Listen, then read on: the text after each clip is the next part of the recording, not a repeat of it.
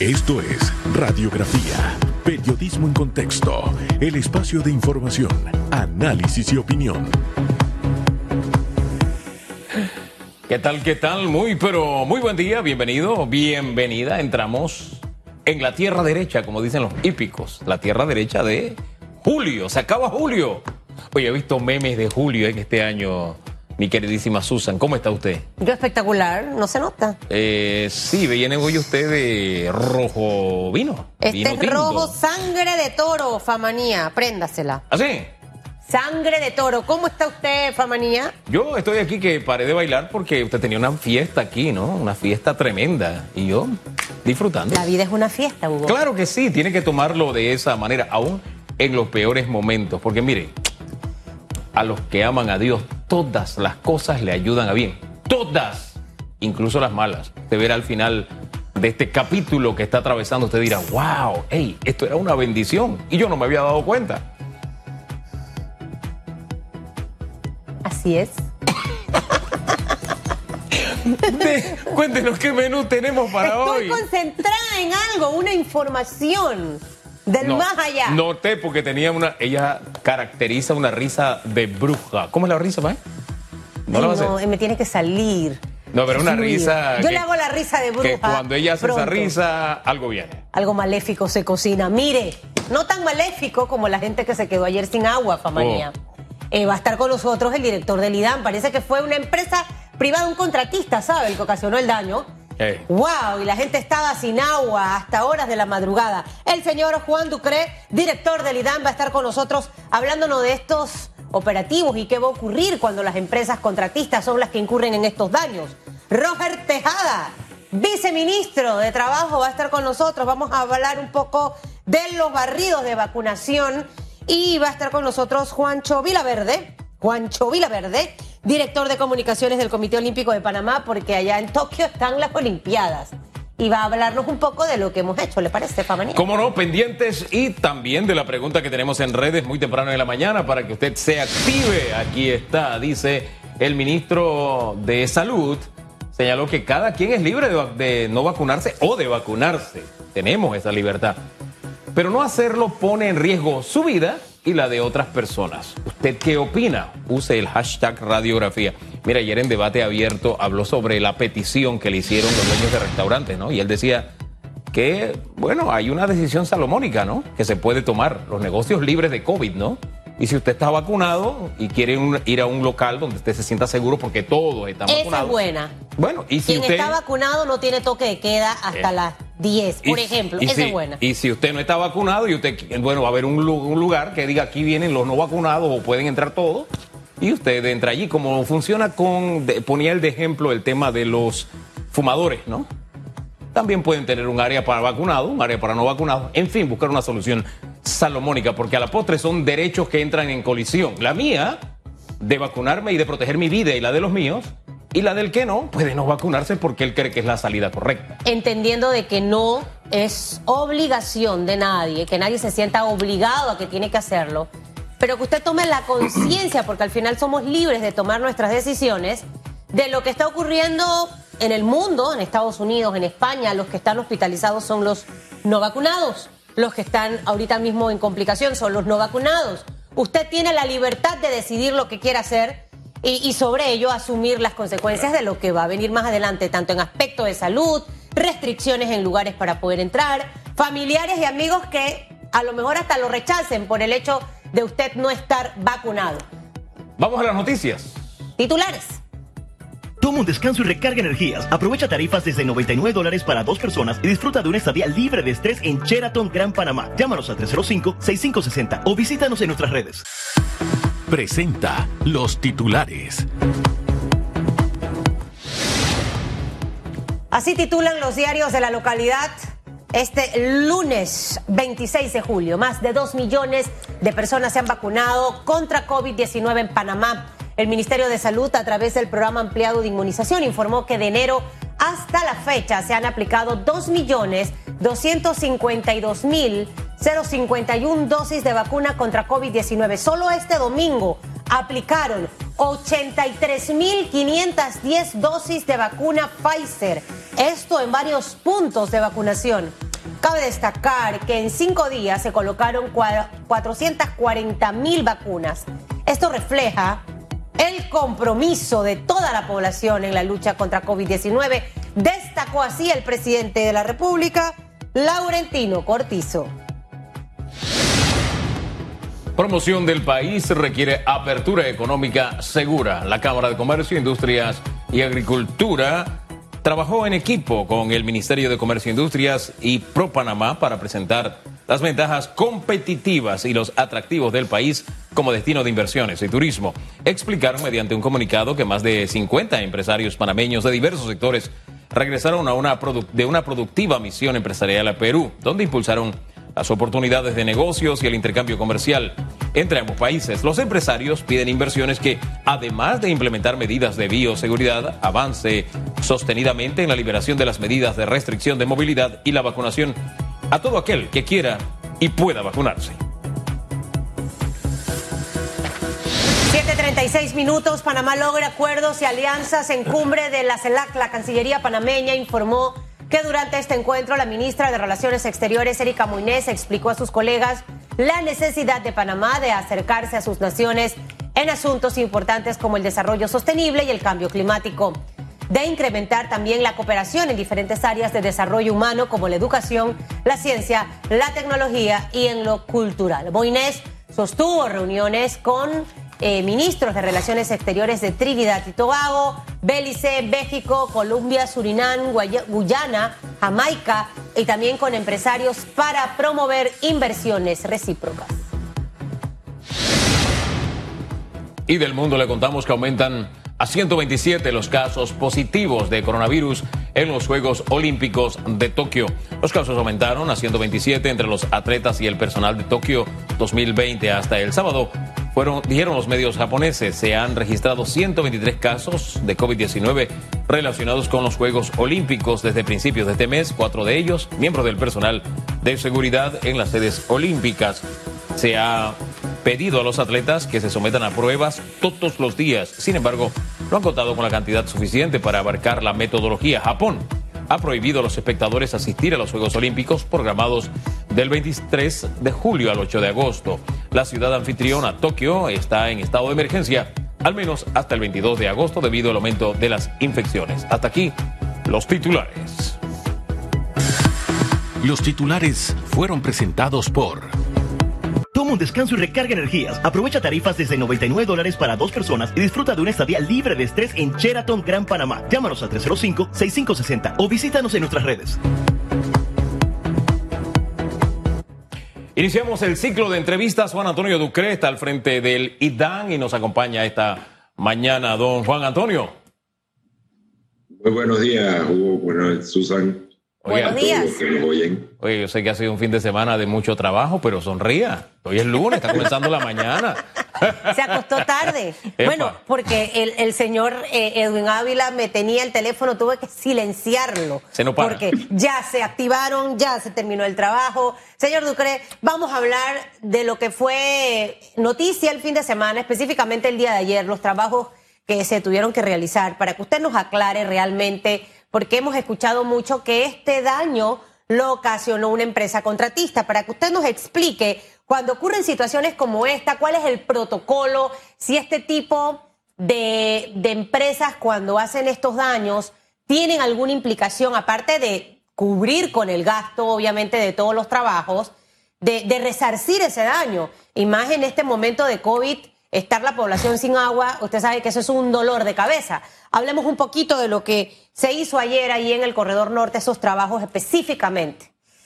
Bueno, el sábado a eso de las 2 de la tarde, sí, efectivamente un contratista que estaba haciendo sondeos geotécnicos, que no es más nada que muestras eh, geotécnicas eh, a la altura del corredor norte, cerca de los tanques de Tinajita, hizo una perforación impactó una de las tuberías que abastecen el agua a la ciudad, una de las líneas paralelas, la, línea de hierro que le llamamos nosotros. Eh, eso causó una fuga inmediatamente del agua. Ahí nos vemos afectados no solo el IDAN, el IDAN y el corredor también, que es una empresa estatal importante que se ve afectada por, por el flujo vehicular. Eh, definitivamente que es un, es un impacto que tiene que ver con eh, la planificación que debió tener el trabajo para verificar la infraestructura subterránea, que pudo haber sido una fibra óptica, pues en este caso fue una tubería de agua. Eh, son trabajos preliminares que se debieron hacer.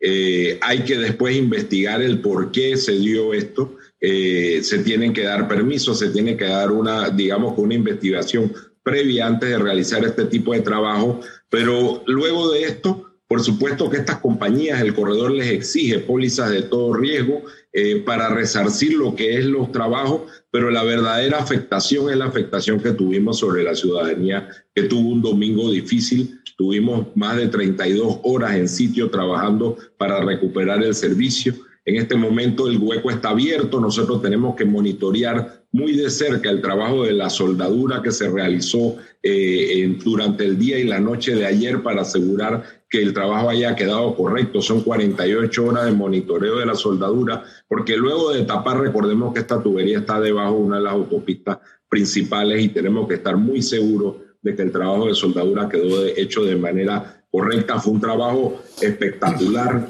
Aquí de los héroes anónimos hay que mencionar eh, el señor Rodolfo King, que fue el soldador de Irán. Eh, un trabajo muy nítido, muy bien hecho.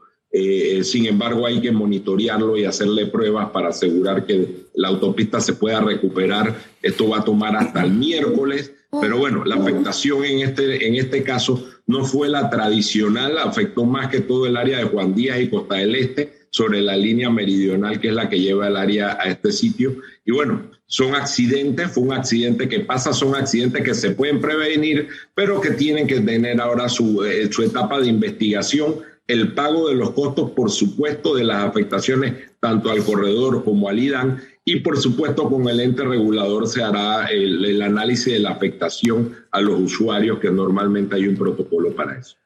Oye, a las 12, 12.36 de la madrugada, día de hoy, estaba don Edwin diciendo, se restablece el servicio. El balance hasta esta hora, ¿en qué áreas no hay servicio todavía? No les ha llegado el agua. Y ese seguimiento va a afectar lo que es la circulación hasta el miércoles, entonces debo interpretar en el, en el corredor, ¿no? Eh, eh, eh, eso es correcto. Afortunadamente la afectación hubo como como los tanques de Tinajita mantuvieron nivel durante, porque se hizo un operativo de válvula durante todo el fin de semana y los puntos afectados fueron Juan Díaz y Costa del Este, que son puntos bajos, realmente la recuperación fue muy rápida. En este momento debe haber un 100% de recuperación. Eso fue muy rápido porque no eran los puntos altos que son los que normalmente nos demoran en recuperar. Sin embargo, estamos monitoreando en este momento redes, estamos monitoreando el 311 para cualquier situación puntual. De repente algún edificio grande en Costa del Este que demora en llenar sus tanques de reserva, pero, la, pero hasta ahora la información que tenemos es que estamos 100% recuperados de lo que fue el impacto de la falta de servicio en el día de ayer mantenimientos que se están haciendo, eh, señor Ducre, a, todos los equipos de la institución, que sabemos que son muchos, el tema obviamente de los trabajos de mantenimiento que se hacen a las potabilizadoras y demás. Eh, hemos estudiado algún plan. Sabemos que los accidentes son parte de lo que está eh, en nuestras vidas. De hecho, en la vida personal, en la vida profesional y demás. Son situaciones que se escapan de las manos y se presentan pero han estudiado opciones para que cuando ocurran este tipo de situaciones sea menos traumático el daño a las familias. No soy ingeniera, pero entendiendo que tengamos un plan B, bueno, se va a cerrar aquí, pero vamos a tener esta otra que puede abastecer a estos sectores. ¿Han logrado ustedes avanzar algo con respecto a estos temas? Porque definitivamente que aquí cuando se daña una, una tubería, se toca lo que no se debe tocar, se afecta a un gran número de personas en, con el servicio del agua. Bueno, por supuesto que, que sobre eso tenemos lo que son los operativos de contingencia eh, y, lo, que es, lo que es el mejoramiento de la resiliencia. ¿Qué quiere decir eso? Ayer sí hicimos operativos de válvulas, como te dije, los tanques de tinajita se lograron mantener en buen nivel durante todo el día. Eso evitó muchas de las afectaciones normales que se dan cuando se dan este tipo de paralizaciones. Eh, teníamos operativos de contingencia con, con, cisternas listos en el caso de que tuviéramos que abastecer hospitales. Ayer no se dio esa situación. Eh, sin embargo, como bien dice, nosotros tenemos que reforzar todo lo que es la, la, la, gestión del riesgo en potabilizadoras. Con las redundancias, con los repuestos, tener los motores. Es parte de un reto que estamos en este momento observando. Eh, tenemos otros retos, como en este caso la potabilizadora de Santiago. En este momento hemos tenido muchos problemas con, con, con, el pueblo de Santiago, con la ciudad, perdón, de Santiago y estamos mejorando en este momento esa situación. Otras partes del país, por ejemplo, este fin de semana, ahorita mismo estamos todos trasladándonos los equipos, eh, de, todos estos equipos que tenemos acá en Panamá de contingencia hacia el área de Bocas del Toro. Tuvimos daños importantes en la toma del Padre Corpus, que abastece la potabilizadora de, de Almirante con las lluvias que hemos tenido mucha afectación en Bocas del Toro en este momento. En el fin de semana las crecidas de, los ríos en el centro afectaron todo lo que era la producción en el En fin, es una mezcla de tener un análisis de riesgo, tener el mantenimiento adecuado, pero también irnos adaptando a los cambios del, de, al cambio climático que cada vez nos está afectando con los temas de turbidez, crecidas de ríos y efectos climáticos que estamos sufriendo a nivel nacional. No es la primera vez que se da un accidente de este tipo. Recuerdo que cuando se construía principalmente la línea 1 del metro, a cada rato se encontraban con una tubería, bueno, se encontraban al romperla. Y lo que se nos decía en ese momento era que no estaban actualizados eh, todos los planos y que eh, a veces se encontraban tuberías donde no debía haber. Desde aquel entonces hubo un compromiso de actualizar esos planos para minimizar este tipo, la incidencia de este tipo de accidentes. Saber si ese trabajo se hizo, si no se hizo. Y segundo, usted dijo que eh, había que investigar ¿no? el tema de cómo se prepararon para hacer este, este trabajo. Esa investigación, ¿cuánto tiempo va a tomar?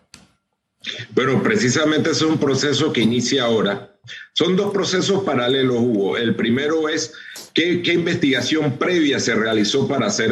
Por supuesto que las líneas paralelas, que son las líneas principales de la ciudad, sí se sabe dónde están, están marcados georreferenciadas en nuestro sistema de información geográfica. Hay un protocolo que exige que cuando se hacen trabajos en estas áreas de influencia se tiene que consultar de una manera escrita al IDAN y el IDAN tiene que contestar de manera escrita para poder liberar la servidumbre. Esos son protocolos que existen eh, hay que ahora investigar si se siguió, si se siguió en debida forma, eh, y, y, eso es parte de, lo que viene ahora en la investigación. Por supuesto que hay mucho que mejorar eh, en cuanto a identificar todo lo que son las líneas principales de la ciudad, a, mejorar nuestro sistema de información geográfica. Eso es parte de los retos que día a día, porque es un tema muy dinámico, tiene la institución, pero lo importante sobre todo son líneas que afectan gran cantidad de población que estén debidamente marcadas, georreferenciadas, pero sobre todo que todos los que realizan de alguna manera intervenciones sobre la infraestructura pública tomen las previsiones antes de, porque en este caso, como le digo, fue una línea de agua, pudo haber sido una línea de, de, fibra óptica que también hubiera podido causar un daño muy grande. Y hay protocolos también para cuando no tienes la información, ir haciendo los sondeos o ir haciendo estos trabajos con una debida, eh, digamos, investigación de campo para evitar este tipo de afectaciones.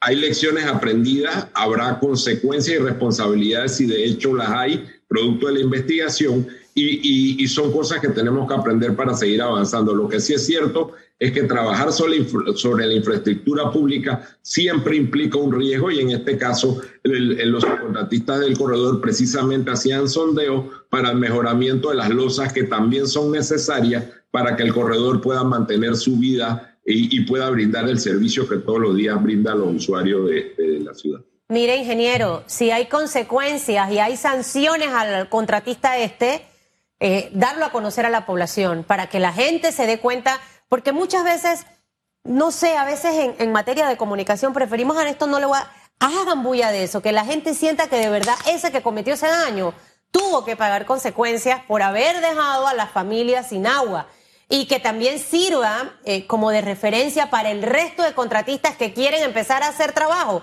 Señores, ustedes tienen que estar preparados. O sea, es como que esto es un cirujano. A mí no me va a abrir nadie que luego me, me va a operar el corazón y lo que hizo fue tocarme el hígado. Por ejemplo, eh, tenemos que ser cuidadosos y más en este momento, en, época de, de, COVID, que la gente necesita el, el agua para poder mantener la higiene en su hogar.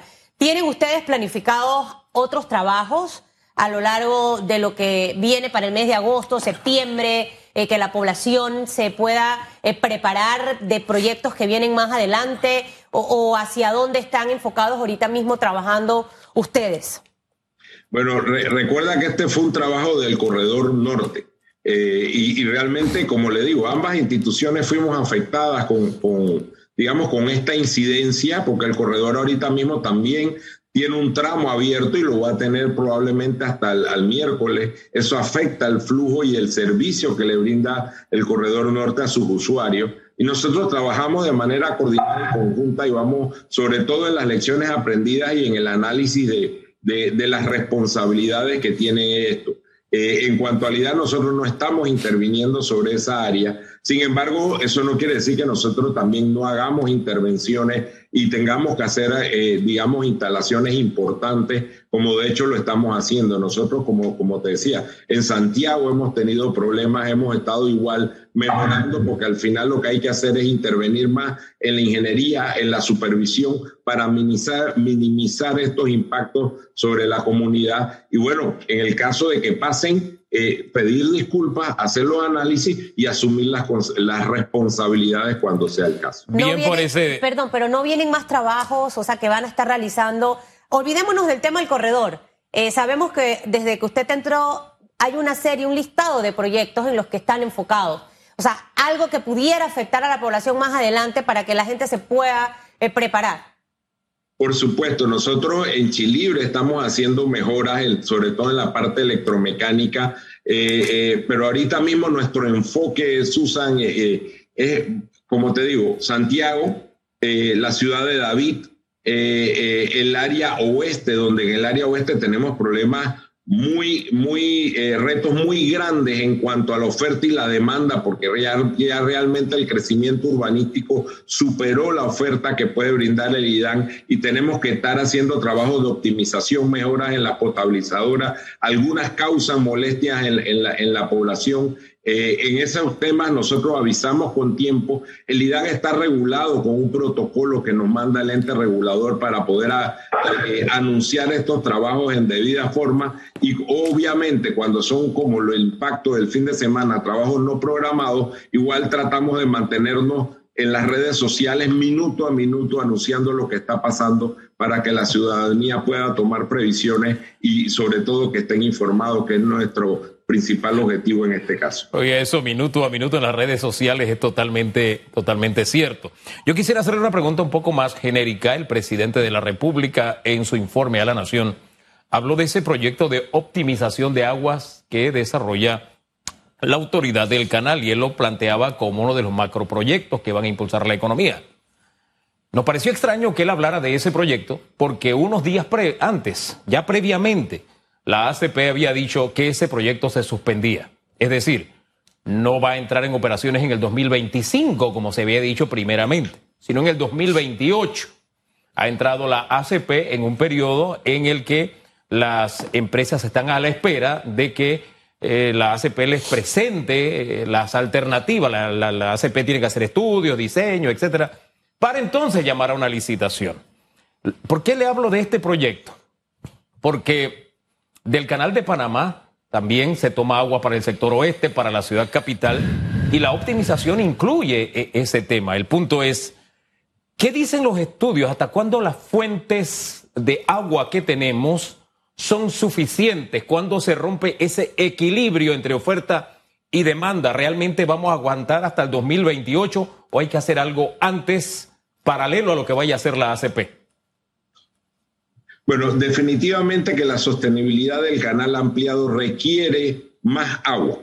Eh, el cómo la consigues puede ser de, de, cuencas nuevas, como en el caso del río Indio, que es una cuenca adyacente que se puede trasvasar hacia, hacia el canal de Panamá, o una optimización dentro de la misma cuenca, que es el mismo lago Gatún o el lago la Alajuela, aumentando su capacidad de reservorio. Lo que no hay que confundir es que la necesidad del agua para consumo humano, que es prioridad antes que cualquier otro de los usos, ya sea por, para los barcos o para cualquier otra de las funciones, sigue siendo prioritaria. En el caso del área oeste, eh, eh, se requiere por lo menos unos 100 millones de galones más en los siguientes 15 años para poder eh, ponernos al día y proyectar el crecimiento urbanístico que está teniendo el área de Chorrera, Burunga, Raiján, Capira. En eso se está en conversaciones con la CP, en eso se está en la construcción de la planta de Howard, en eso se va a invertir en el programa del acompañamiento del IDAN, que busca precisamente optimizar el recurso en esas redes para el uso más eficiente del recurso,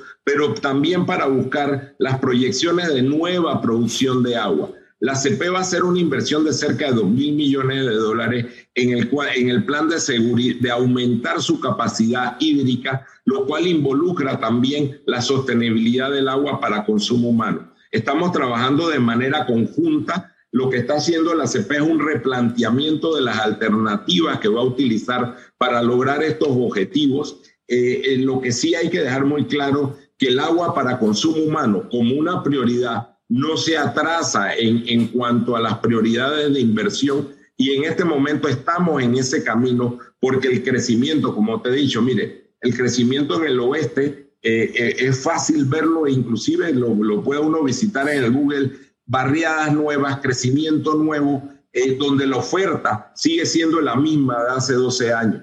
Va, va, a entrar en unos dos años la potabilizadora de Howard, pero aún así se necesitan eh, más recursos para sobre todo el área de crecimiento de Chorrera hacia Capira. Eh, estamos en, ese, en este momento estructurando esas respuestas que van desde agua subterránea, mejoramiento y uso racional del, del, servicio y también, ¿por qué no?, nuevas fuentes que, con potabilizadoras que puedan abastecer esta área. Eh, se trabaja de manera conjunta y, y realmente el tema de la CP, que es mucho más macro, significa la sostenibilidad del canal ampliado para los barcos que consumen mucho más agua de lo que es el consumo humano, se está haciendo de manera planificada y conjunta como, como institucionalmente cabe hacer. Calidad del agua, ingeniero. Eh, ¿Cómo está la calidad del agua nuestra? Cuando el, el, agua en algunos sectores se va por algún tipo de trabajo, la gente dice, bueno, cuando regrese el agua viene como chocolate, la dejo y mira en lo que queda en la parte de abajo. Entendiendo que vamos a, a pensar que es por las horas eh, en la que reinicia el servicio, inmediatamente vamos a ver el tema de la sedimentación. Eh, esta situación de la calidad del agua, nosotros podemos asegurarle al panameño, al extranjero que reside en Panamá, la calidad del agua panameña, ingeniero. O sea, se mantiene versus los comentarios que a veces surgen con respecto cuando están estos trabajos y se restablece el servicio. No, por supuesto, Susan, que puede darse esas situaciones puntuales donde se haga un trabajo y por algunos segundos tú vas a ver que el agua va a salir con una turbiedad detectable. Nosotros normalmente trabajamos según la norma eh, Copaní, que es que la establece el agua potable con turbiedades abajo de uno. Sin embargo, sí se pueden dar una situación puntual. Lo recomendable es que cuando se dan estos paros, cuando uno va a utilizar el agua del grifo, abra unos cinco segundos el grifo para dejar correr el agua. Una vez pasa eso, ya el agua está perfectamente normal.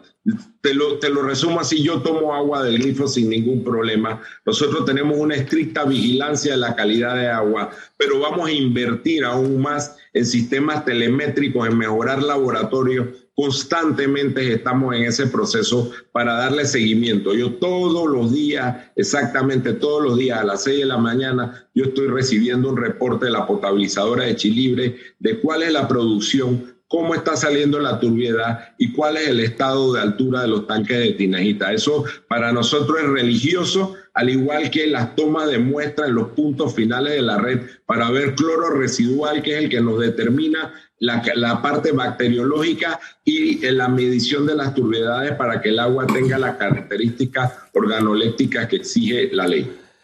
Usted sabe que hay profesionales de la comunicación ante los que yo me quito el sombrero.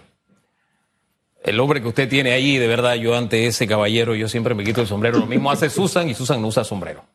Porque de verdad, eh, eh, no, no, es que al César lo que es del César, ¿no? Y a Edwin lo que es de Edwin. Yo estoy pendiente todos los días de la cuenta de Twitter porque me abre la visual. Por lo general tenemos entre ceja y ceja que el IDAN se encarga, sí, de la ciudad capital, de área metropolitana. Pero, por ejemplo, hoy yo amanezco, amanezco informado sabiendo que las tomas de agua de eh, Penonomé, eh, Río Saratí, qué sé yo, hay un montón de, tomas hoy que no están funcionando o han bajado su producción debido a las constantes lluvias. Y, yo hago ese, ese, ese señalamiento o ese añadido a lo que estamos conversando porque siento que es un ejemplo. Hay organizaciones, hay entidades, hay instituciones que conseguir información, oiga, más fácil subimos a, no al Himalaya, al volcán Barú, que es más difícil, ¿no? Eh, eh, y tener la información accesible es tan importante, más cuando se trata de un servicio público, pero al final todo lo que hace el Estado es un servicio público. Entonces, yo llamo la atención sobre ese aspecto porque, porque eh, Edwin Ávila de verdad que allí realiza un trabajo extraordinario, ha ido más allá de lo que ya se hacía y eso es lo bueno, ver la evolución de las instituciones de servicio público. Y, a veces al principio me ponía bravo porque todo lo filma, todo lo sube a las redes y a veces toma, nos llama la atención porque mira que, que no se puso en las redes, que esta medida de seguridad que, y se forma en las redes, pero realmente eso es transparencia. Yo Así creo es. Que si en algún momento eh, cometemos alguna falta de, de, algún sistema de seguridad, de que los trabajadores y lo suben a las redes y, no, y bueno, está bien, si eso nos ayuda a mejorar no importa, o sea, hoy en día cada vez que se hace uno de estos trabajos es casi un reality show, eh, Hugo, todo se está filmando, eh, Edwin lo sube y bueno, eso es parte del trabajo y la verdad que si no nos lo dicen cómo mejoramos y, y realmente agradecemos también cuando nos critican en ese punto porque al final eso nos ayuda a mejorar. Y bien por las instituciones que invierten en esto, pero también se demuestra a través del uso de este recurso que con muy poco se puede hacer mucho. Mire, el río Colgate del Sur, problemas, planta potabilizadora la pintada con, con, dificultades, la pintada Farallón. O sea, lo que le estoy diciendo es, en las últimas 12 horas. Ah, las Delicias, Villa Carola y áreas aledañas también. Acá el área de Penonomé por el río Saratí y te dice en qué áreas específicamente el Carmen, Cuarto Centenario, Cerro Centenario, etcétera. Eh, también me muestra los trabajos en la metro acá, Natal, el suministro sería irregular y te dice en qué áreas específicas. De verdad, yo cuando hay que destacar algo positivo, se hace. Y esto es algo que merece la pena destacarlo. Porque hay otros que tienen, tienen un ejército de periodistas. Más allá de eso, señor Dupré. Y tienen todos los recursos habidos por haber dígale, y no puede conseguir información. Dígale al presidente de la República, y esto lo digo con, con mucho respeto y humildad. Creo que el modelo que se debe utilizar para comunicar las cosas lo tiene el IDAN. Hay muchos, relacion... hay muchos, sí, sí, hay muchos relacionistas sí. públicos que tristemente hasta se molestan con nosotros pensando que somos su PR. Y no. Al final, este es el trabajo que hay que hacer. Y como usted bien lo dice, eh, esto denota transparencia. Transparencia. Es mejor que la gente sepa absolutamente todo a que no sepa absolutamente nada. Espero, Edwin, que no te me crezcas por favor, ahí, ahí, en la rayita. Vea, y créanme que leemos uno y cada uno de los Twitter, sobre todo los del área oeste. Mira, residencial La Reina en el área oeste. Sabemos las dificultades que estamos pasando, como te digo, porque ya no nos da la oferta para la demanda en el crecimiento de barriadas que hemos tenido. Estamos todos los días monitoreando y llevamos estadística de eso para poder después actuar y ver cómo vamos resolviendo la situación. Situaciones difíciles claro. que vamos a tener y que tenemos en el área oeste y pedimos disculpas todos los días, pero tenemos que seguir trabajando hasta que eso se pueda resolver. Hombre, gracias. Que tenga muy buen día. Hasta luego. Gracias a ustedes. Juan Antonio Ducre está al frente del de IDAN y con él comenzamos el ciclo de entrevistas esta semana. Vamos a una pausa y regresamos en segundos.